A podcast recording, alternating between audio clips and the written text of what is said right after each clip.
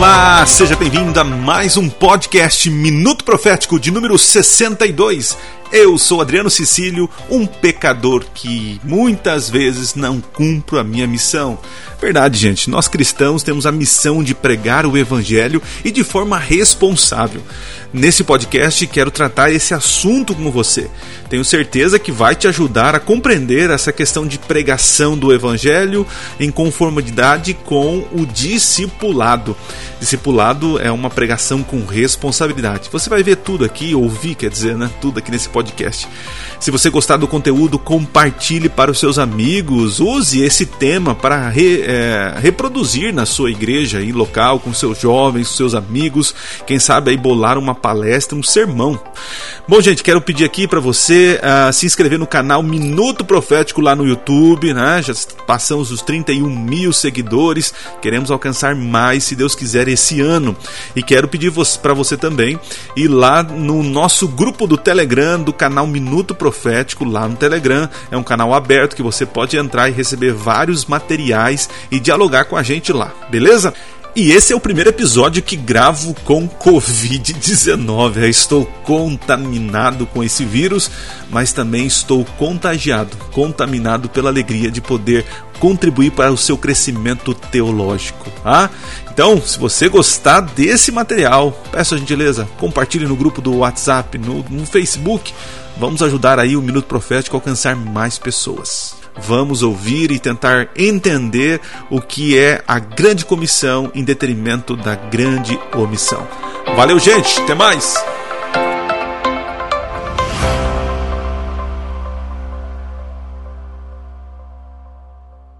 Pastor, o vereador Cabeça falou que ele ama.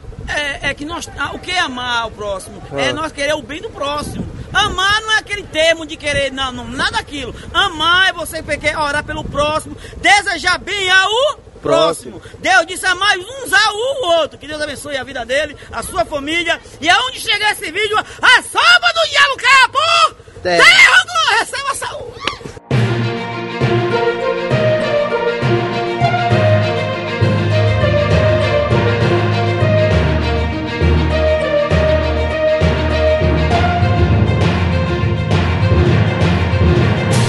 Seria muito gostoso, né? É, estudar esse tema com vocês aí olhando nos teus olhos.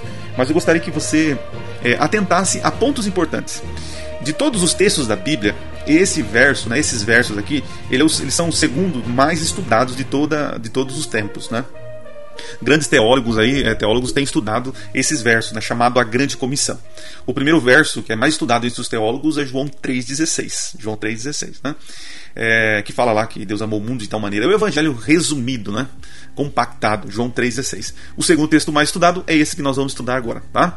Então, assim, eu vou fazer uma leitura e depois a gente vai fazer algumas considerações. Eu fiz as minhas anotações, se você puder fazer as suas anotações aí, seria interessante. Muito bem, vou ler o texto lá, vamos lá comigo. Ah, o texto diz o seguinte, ó. Jesus, aproximando-se, falou-lhes, dizendo: Toda autoridade me foi dada no céu e na terra. Olha que bonito. Ide, portanto, e fazer discípulos de todas as nações, batizando-os em nome do Pai, do Filho do Espírito Santo, ensinando-os a guardar todas as coisas que vos tenho ordenado. E eis que estou convosco todos os dias até a consumação do século. Você já ouviu inúmeras pregações sobre isso, né? Você já pregou, talvez estou falando aqui, e estou falando para pregadores aqui, né, que já pregaram sobre esse assunto, já já estudaram sobre esse assunto, já já viram na lição da escola sabatina, enfim, seminários. Mas o bonito da palavra de Deus, gente, é que ela se renova a cada manhã, né? Isso é bonito. A palavra de Deus ela se renova a cada manhã. E sempre tem algum tesouro para a gente retirar, né? Mas vamos lá, eu vou fazer perguntas e considerações dos pontos, né? Então é uma pergunta simples, né, que a gente faz para o texto que é preciso fazer, né? Por exemplo, Uh, quem falou?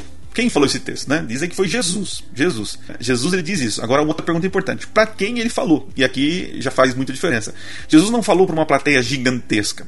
Jesus não falou para várias pessoas. Aqui diz que ela, o, o contexto é que Jesus falou para os seus discípulos. Então são aqueles que estavam andando com Jesus, que criam nele, olha, que criam nele, que obedeciam o seu chamado, obedeceram o seu chamado, né?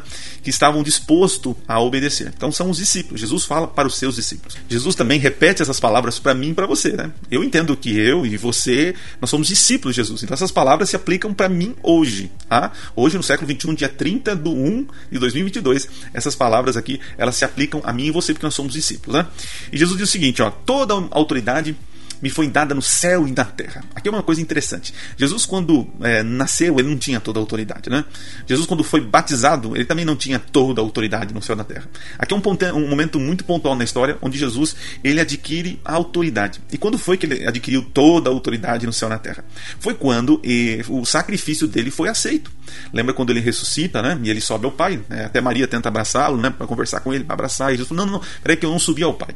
Então a gente entende que ele subiu ao céu e Jesus, Deus aceitou o sacrifício, né? De que ele viveu ah, debaixo da lei, ele viveu e foi obediente, sendo assim, o sacrifício, a morte redentiva dele foi aceita pelo Pai como sacrifício perfeito. Então ele ganha toda a autoridade no céu e na terra para ser intercessor e também juiz deste mundo, né?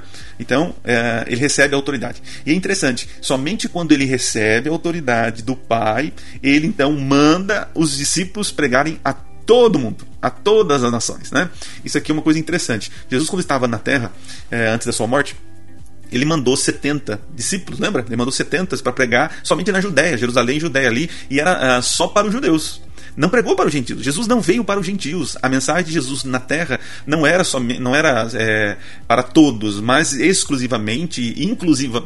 Ele incluiu né, os gentios, mas a mensagem priori de Jesus era para, era para os judeus, que era o povo. Né? João disse que ele veio para os seus, mas os seus o rejeitaram. Né? Então na terra Jesus teve mais contato com os judeus. Né? Se a gente for somar a geografia né, onde Jesus andou em toda a Judéia ali, é, dizem os autores que não, não dariam 20 quilômetros. Né? e, e veja, comparado comparando com Paulo, o quantos quilômetros Paulo rodou nessa terra pregando o evangelho, né? Porque Jesus tinha uma missão exclusiva. Ele veio uh, pregar as boas novas para o seu povo, para que o seu povo o aceitasse e agora o seu povo comprometido, os seus discípulos, anunciasse a todas as nações. Olha que interessante, né? É claro que pessoas de outras nações que vieram ter com Jesus, né? Jesus não não é, não descartou eles, né? Não não não excluiu eles da mensagem, né? Jesus ele incluiu as outras pessoas, mas todos aqueles que queriam ouvir, né? Temos um exemplo claro claro, uh, na mulher cananeia, né? A gente não vem de macaco, não, a gente vem de Deus. Macaco é animal, é corpo e alma. Seres humanos é corpo, alma e espírito. Então, macaco é animal, macaco não é gente. E num colega ensina que a gente vem do macaco, eu mesmo não. Eu tô fora dessa. Então dá. Terra! Muito bem, então vocês entenderam uh, que Jesus ganha toda a autoridade quando ele morre, ressuscita e o Pai aceita o seu sacrifício. Ok? Vamos avançar então? Agora nós chegamos na palavrinha aqui, ó, que é traduzida para nós no imperativo, né? No português, id. Né? Portanto, vão em algumas traduções, né? Mas aqui, gente, esse id, esse id, eh, na verdade, ele está no gerúndio, indo, né? indo, porque combina com o, as palavrinhas, os outros verbos aqui, ó, batizando, que é no gerúndio, né? Ensinando, tá vendo? Então, uh, você vê que tem três palavras no gerúndio. Seria indo, batizando, ah, tem outra palavrinha aqui, ó, e ensinando. Ah, três, três ações aí contínuas, né? Gerúndio é quando o verbo está em movimento, em ação. Estou cantando, estou falando, estou pregando, né? Então a intenção aqui é Jesus diz o seguinte: enquanto vocês estiverem indo pela terra, né? Aí vem a ordem, né? Então o id, portanto, não é a ordem. É tipo assim, enquanto estiverem vivendo pelo mundo, vivendo pelo mundo, o que, que você tem que fazer? Aí vem a, a ordem de Jesus. Aí sim está no imperativo, ó, fazei. Esse é um mandamento de Deus. E aqui eu posso dizer para você que é um mandamento esquecido por muitos, né? E todo, toda quebra de mandamento de Deus é pecado, né? Transição da lei é pecado. Mas, pastor, esse fazer aqui não está nos dez mandamentos, né? Gente, existem tantas leis que não estão nos dez mandamentos, né? Que são lei de Deus, né? Por exemplo, uh, pecados como orgulho, vaidade, avareza, uh, são pecados que não estão na lei de Deus, né? Mas existem os princípios no mandamento, né? E, e quando você se submete ao Senhor, né? Desobedecer uma ordem do Senhor é pecado, né? Então tá aí um pecado que muitos de nós cometemos, né? O fato de não fazer discípulos. Eu não estou falando pregar o evangelho. Esqueça, olha só. É, eu quero que vocês entendam uma diferença. Pregar o evangelho e fazer discípulo. Olha só. Toda vez que você faz discípulos, você prega o evangelho mas nem sempre quando você prega o evangelho você faz discípulo. Então fazer as coisas pela metade é não fazer as coisas por inteiro, né? é mais ou menos assim, né? Pregar o evangelho é fácil. Pregar o evangelho é fácil. Falar verdades é fácil. Você solta as verdades, fala o evangelho, né? Só que fazer discípulo, que é o que Jesus está pedindo, ele está pedindo para nós um compromisso. Ele está pedindo um compromisso. Compromisso com a pessoa que você está dizendo a verdade. Eu vou dar um exemplo aqui para vocês, né? Por exemplo, ó, é, dizer a verdade para qualquer um é fácil. Como disse, pregar o evangelho para qualquer um é fácil. Vomitar palavras, doutrinas, convicções para as pessoas é fácil. Agora, dizer a verdade para pessoas que você ama, aí exige compromisso. Vou dar um exemplo. Se chega uma menina, uma mulher que eu não conheço, e aí ela me faz uma pergunta assim, né? Ah, é, eu estou bonita? Está bonito isso aqui e tal? Sei lá, o meu vestido, a minha roupa, né? Eu não conheço a pessoa, então, se eu não conheço a pessoa, não tenho nenhum tipo de compromisso, não tenho nenhum tipo de afeição por ela, né? Eu posso falar, não, tá feio, tá ridículo. Você quer minha sinceridade, né? Ao, momento do sincero, porque, né? Você quer minha sinceridade? Tá horrível isso aí, tá horrível, né? Agora veja a diferença. Se a minha esposa, a Poliana, né? Ela vem para mim e fala assim: amor, esse vestido tá bonito em mim. E, e eu penso assim: nossa, tá feio, né? Só que aí eu vou medir as palavras para dizer para ela, né? Porque se eu falar assim, nossa, tá ridículo. Coitada, né? Ela vai se sentir humilhada, ofendida, menosprezada, né? Então aí você vai com jeitinho. Você tem que dizer a verdade, mas tem uma forma de dizer, né? Então você fala assim: olha, amor, eu acredito que outro vestido ficaria melhor em você, né? Então, dizer a verdade para as pessoas que você ama exige de nós uma certa responsabilidade. Então, quando Jesus fala para a gente fazer discípulo, ele está dizendo: pregue o evangelho com responsabilidade. Tá entendendo a diferença? É muito fácil. Eu pego um, uma mensagem de WhatsApp mando pra pessoa. Mando lá, coloco uma frase no Facebook de, eh, tacando a verdade na cara dos outros. Estou pregando o evangelho, estou dizendo a verdade, né? E isso é irresponsabilidade da nossa parte. Jesus nunca pediu para nós pregarmos o evangelho de forma irresponsável. Né? Porque é, dizer a verdade exige uma responsabilidade da nossa parte, um cuidado. Por exemplo, se eu digo para uma pessoa que comer carne de porco não é bom, não é saudável, não é, é certo, não é correto. E aí você fala, ah, então comendo carne de porco, está pecando. E a pessoa escuta aquilo lá e fala, como assim pecando? E você não explica para ela, você não orienta, você não diz que base bíblica você tem para dizer isso, né? É uma responsabilidade. Por isso que muitos é, conhecem os adventistas com aqueles que não fazem nada no sábado e não comem carne de porco, porque faltou em nós um tipo de responsabilidade ao transmitir a mensagem. Se, por exemplo, alguém está comendo é, uma carne imunda, se alguém está transgredindo um mandamento, eu, se eu amo a pessoa, que é um mandamento de Deus, né, que a gente tem que amar o próximo, né? Você vê que tem uma ligação. Eu amo o próximo, e porque eu amo o próximo, eu levo a verdade com responsabilidade. E ao levar a verdade com responsabilidade, eu tenho um compromisso com a pessoa. E tendo esse compromisso, eu vou discipular esta pessoa. Entendeu? Então eu gostaria que você pensasse muito nisso, né? Dizer a verdade só porque é verdade não é correto. Né? Agora, dizer a verdade com responsabilidade, isso sim é pregação do evangelho e discipulado. Tá? É, por isso que a gente, a gente tem que é, medir as palavras quando a gente vai conversar com alguém. Né? Por exemplo, a gente encontra uma pessoa que que crê diferente de nós, né? Uma pessoa que de repente é, crê em sonhos, crê em certos tipos de revelações, é, adora imagens, esculturas, entendeu? E aí você chega lá e, e aponta o pecado, fala o pecado, você machuca a pessoa e, e, e, veja, tem palavras que realmente vai ter momentos que você vai falar e vai ferir a pessoa. Então assim, você não tem, é, você tem que ter o cuidado para não ferir, mas tem palavras que vão ferir porque são verdades, e a verdade quando chega ela machuca, né? Mas você não pode ferir a pessoa e virar as costas e ir embora.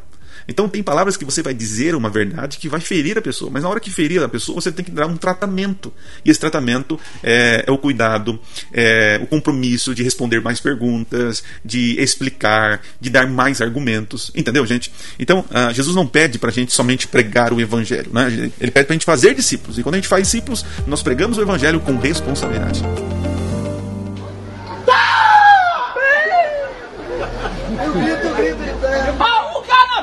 Chiqueiro de porco. Olha, é, o pessoal pula num dia, no outro tem que lavar, porque no outro dia ninguém grita de fedor, o chiqueiro de porco. Que é pra lá os porcos e as porcas. Uh!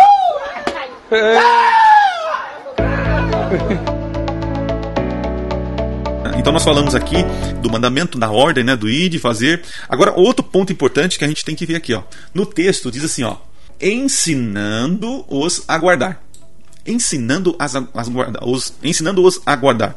São duas coisas, uh, são duas coisas interessantes. São dois verbos aqui: ensinar e guardar.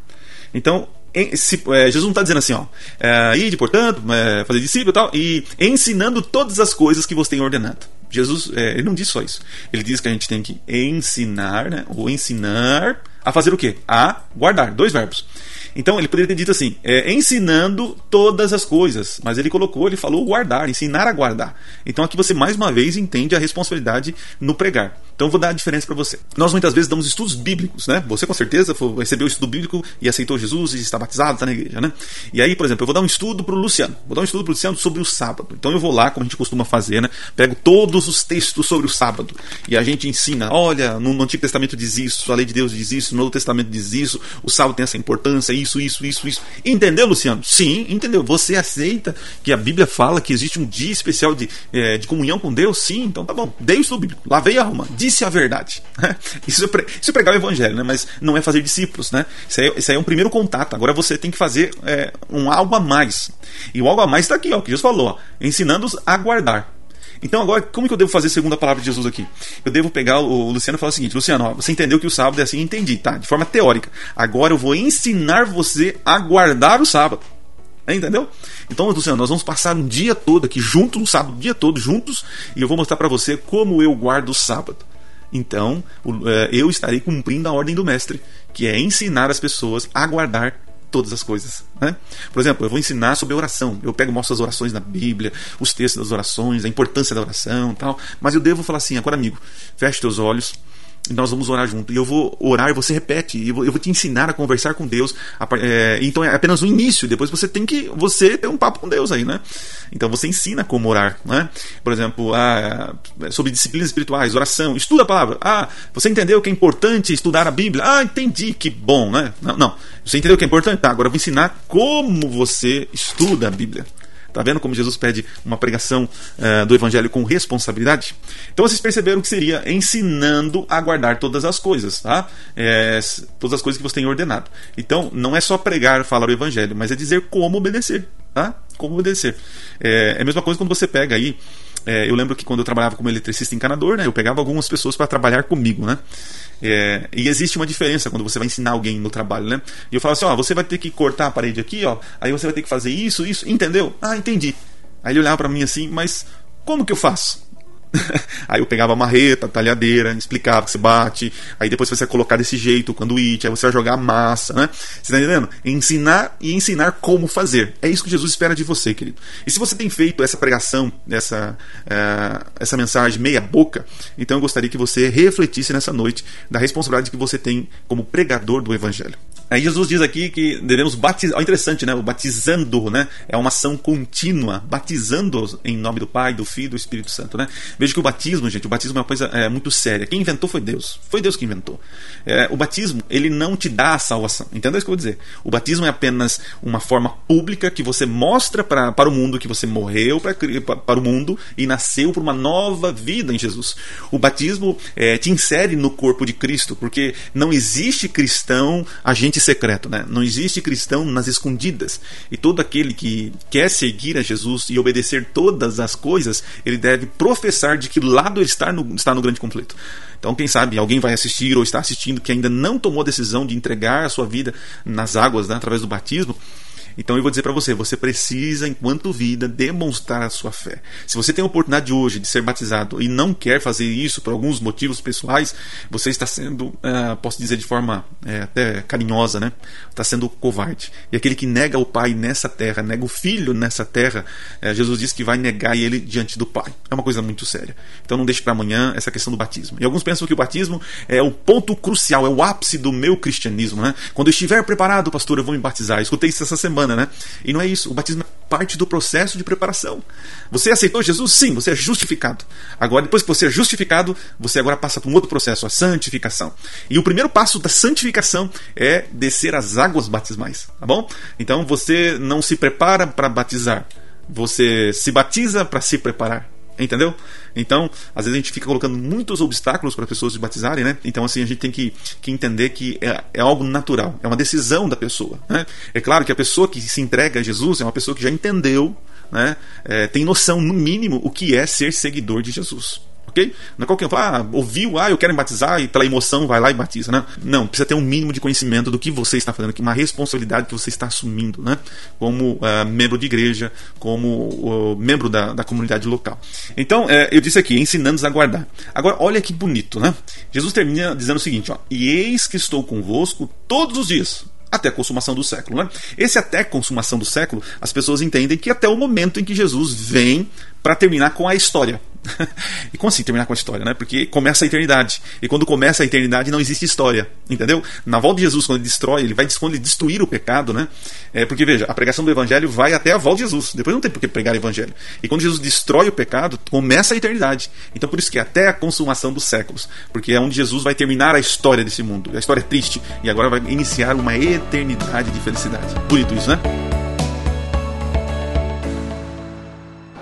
Agora, que coisa boa é o homem namorar com sua esposa. E homem com homem. Aí não entendeu não, moço. Aí, aí, mas essa história foi o diabo. E tem um bocado que vai pro inferno indo na formação do diabo. Ai, abadai, o sude, ai, onagadai, o degadai. Uh!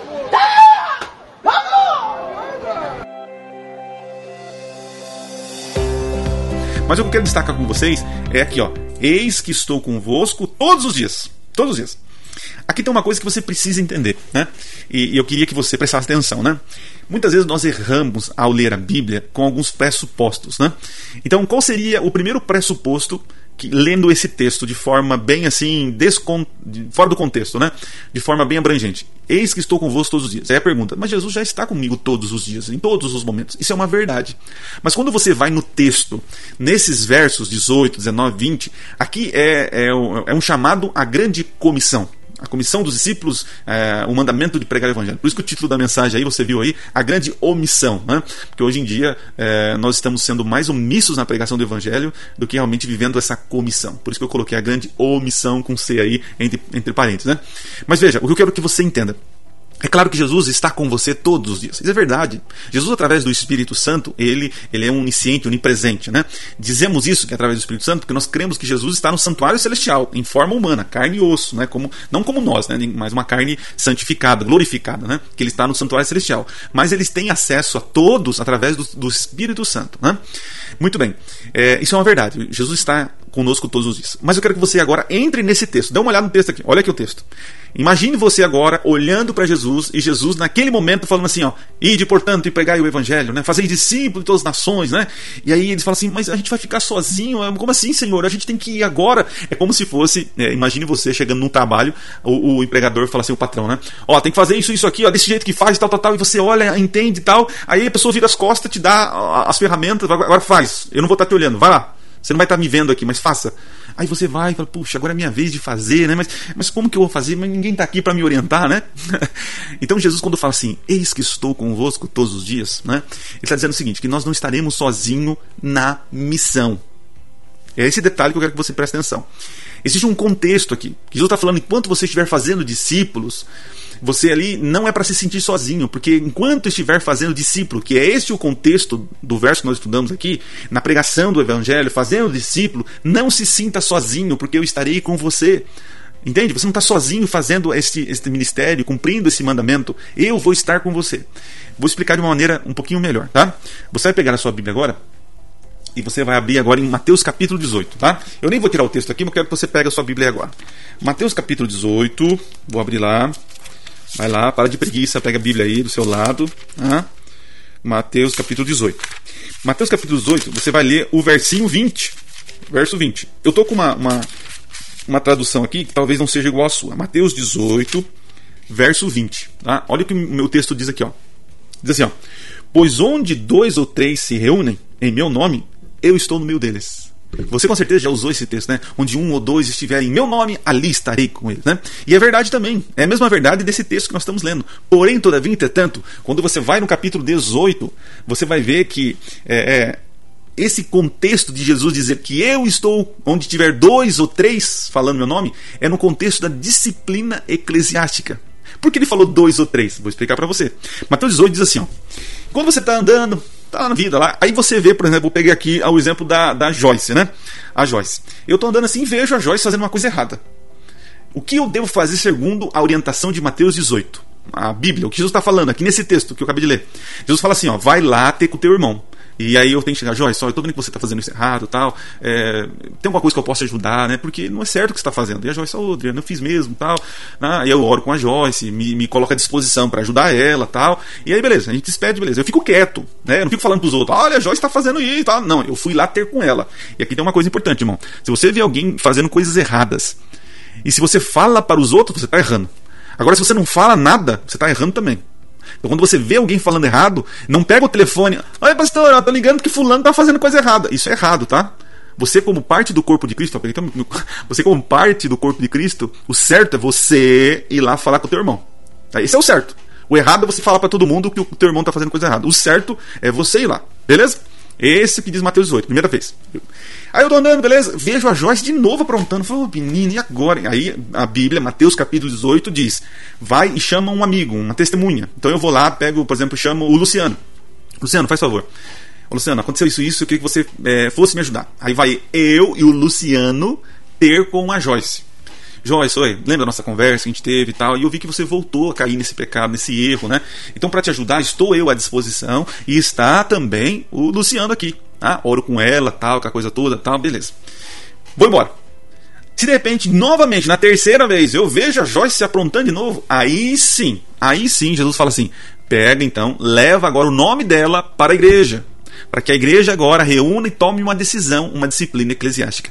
Por isso que o texto diz assim: onde estiver dois, ou seja, eu e a Joyce, ou três, eu, a Joyce e o Luciano, ali estarei no meio deles. Então Jesus está dizendo assim: quando você fizer de maneira correta a disciplina eclesiástica, eu, o Senhor Jesus, estarei com você te ajudando a salvar a vida daquele irmão perdido. Entendeu? Então, no contexto de Mateus 18, quando Jesus fala, quando estarei é, dois ou três, ali estarei, é no contexto da disciplina eclesiástica. É claro que onde tiver dois ou três em nome, em nome de Jesus, ele vai estar presente através do Espírito Santo. Agora, quando você pega esse conceito e leva agora para esse texto aqui, ó, Mateus 18, quando ele fala assim: Eis que estou convosco, ele está dizendo o seguinte: quando estiver pregando o Evangelho, querido, de forma responsável, fazendo discípulos, eu estou com você. Olha que bonito. Então, toda vez que você prega o Evangelho, você prega de maneira responsável. Jesus está com você. E eu gostaria que você ficasse com isso no teu coração. E para finalizar, um outro detalhe fundamental aqui, que talvez a gente passou despercebido, mas eu quero resgatar para terminar com você, né? Diz o seguinte, ó. Olhando para o nosso texto aqui, ó, vamos olhar para o nosso texto. Existem, é, existe uma palavra que se repete quatro vezes. O número 4, uh, no conceito hebraico, significa totalidade mensagem completa. É algo completo, totalidade. Por exemplo, quando é, no Apocalipse diz que existem quatro anjos nos quatro cantos da terra, né? É, norte, sul, leste, é, não, leste, oeste, né? É, na totalidade, os anjos estão ao redor da terra, né? Porque a terra não tem cantos, né? Olha que interessante. Diz aqui, ó. Jesus aproximou falando, ó, toda é a palavrinha pan no grego, toda autoridade, é, diz que é para ensinar todas as coisas, todas as coisas. É, que mais? Ensinando, a, é, não, fazendo discípulo, de, perdão, de todas as nações, ensinando-os a guardar todas as coisas. E eis que estou convosco todos os dias, quatro vezes. Então veja, nesses três versos bíblicos, Jesus resume o que ele espera de você, porque ele tem toda a autoridade. Ele ganhou do Pai pelos méritos dele então ele tem toda a autoridade para pedir para que você ensine todas as coisas que você aprendeu, que você ouviu dele. Né? Que você também é, é, vá a todas as nações. É interessante ir a todas as nações, mas eu não posso, né? É, é, como assim eu ir em todas as nações? Né? Aqui a gente pode aplicar, é, é simples, né? A gente não precisa ir para outros países. Se Deus te der a oportunidade, beleza, mas comece pelo seu bairro, né? É, fazer discípulo de todos os bairros, de todas as residências, de toda a cidade de Caieiras. Entende? Esse é o conceito. E eis que estou convosco todos os dias até a consumação do século, né? Então, o que Deus espera de você nesta noite? Primeiro, que você pregue o evangelho com responsabilidade e que entenda que isso é um mandamento, que é uma ordem, é um desejo de Jesus para a tua vida, tá bom? E segunda coisa importante, que você, é, como eu posso dizer, que você entenda, creia que existe um poder sobrenatural, uma força poderosa te auxiliando e te conduzindo a pregar o Evangelho, que você não está sozinho. Então não se esconda, não tenha medo, não, não, não tenha vergonha. Pregue o Evangelho de forma responsável. É o que Deus espera de você. Que nesta semana que se inicia, uh, você tenha esse conceito no teu coração. Você é um discípulo, você está em missão, né? você está vivendo a missão. E quando uh, a igreja entender que precisa viver essa missão, eu tenho certeza que Jesus vai voltar mais rápido. Precisamos apressar a volta de Jesus. E para isso, precisamos pregar o Evangelho de forma responsável para todos. Ok? Deus abençoe você, Deus te dê uma excelente noite de descanso e que isso fica, fique cravado no teu coração, essa é importância.